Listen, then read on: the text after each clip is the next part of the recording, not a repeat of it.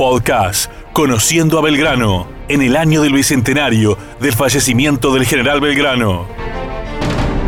Con el historiador y escritor Roberto Colimodio Galloso, la participación especial del chosno nieto de Belgrano, llamado como el prócer Manuel Belgrano, y la voz y edición de audio de Daniel Barzola.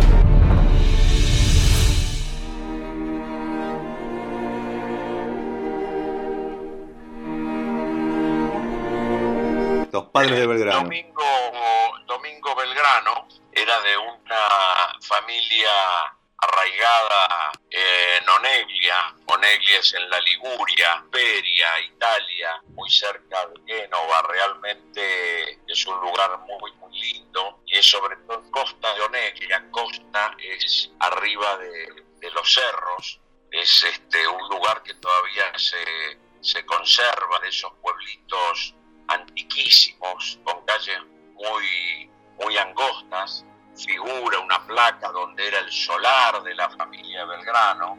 Todavía hay familiares ahí Belgrano, donde por supuesto la zona esa era el, cultivo del, del, olivo y uno de los familiares tiene fábrica de aceite de, de oliva, o sea, es este, una familia muy pero muy antigua. Él era hijo de Carlos Nicolás Belgrano y de Gentile Peri, que también Gentile Peri es una familia muy, muy antigua del norte de Italia, justamente uh -huh. eh, Doneglia. Y don Domenico, porque digamos italiano, Domenico Belgrano y Peri, viene a hacer la América con un previo paso por Cádiz, ¿no? En España. Es, es raro esto, ¿no? De, de, de, italianos en, en América con previo paso por España, ¿no? Sí, Cádiz, bueno, Cádiz era el lugar de todo el movimiento comercial en ese entonces. Yo siempre escuché, leí en algún momento, no me acuerdo, ahí vivía un pariente de él, posiblemente algún tío, que era comerciante y que comerciaba con justamente con América. Y creo que ahí Domingo dio sus primeros pasos y aprendió muy bien a comerciar porque cuando él decide venirse acá a América, al virreinato del Perú, Buenos Aires, era virreinato de Perú todavía en ese tiempo. Claro, estamos hablando de 1750 aproximadamente, ¿no? Mil, sí, mil, mil siete, 1750, 1751, se estima que, a, que llegó a, a la ciudad de Buenos Aires. Y, y bueno, este, realmente en esa época en Italia, bueno, Italia toda su vida fue muy, muy convulsionada, con problemas políticos, o sea que, que tenían que salir a buscar este, otros rumbos. Manuel, ¿podemos, bueno, de, ¿podemos decir que vino sin ningún tipo de, de conexión familiar o, o, que vino junto con socios, o sea que vino con una mano atrás y otra adelante?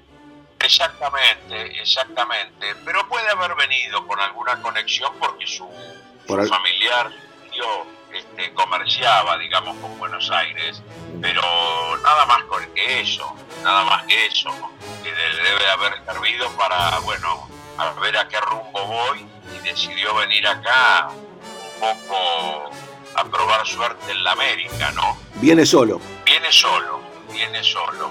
Y acá conoce eh, a María Josefa González Casero. La conoce justamente a María González Casero, que bueno, se, sabemos se casan y, y, tienen esa cantidad de 16 hijos, hicieron una familia importante. O sea, él, ellos se casan en 1757, o sea, prácticamente 5 o 6 años después de su arribo a Buenos Aires, o sea que le debe haber ido bien para ser un comerciante digno de eh, casarse con una niña de buena familia, de familia arraigada en Buenos Aires, con ascendientes criollos en Santiago del Estero. O sea que era tanto buenos partidos ambos, ¿no? Eh, una niña casadera, jovencita, 15 años, si mal no recuerdo, comerciante italiano que debe haber hecho su, su buena fortuna, ¿no? Porque no era un español, también eso hay que tenerlo en cuenta, ¿no? Esto fue Podcast Conociendo a Belgrano, en el año del bicentenario del fallecimiento del general Manuel Belgrano.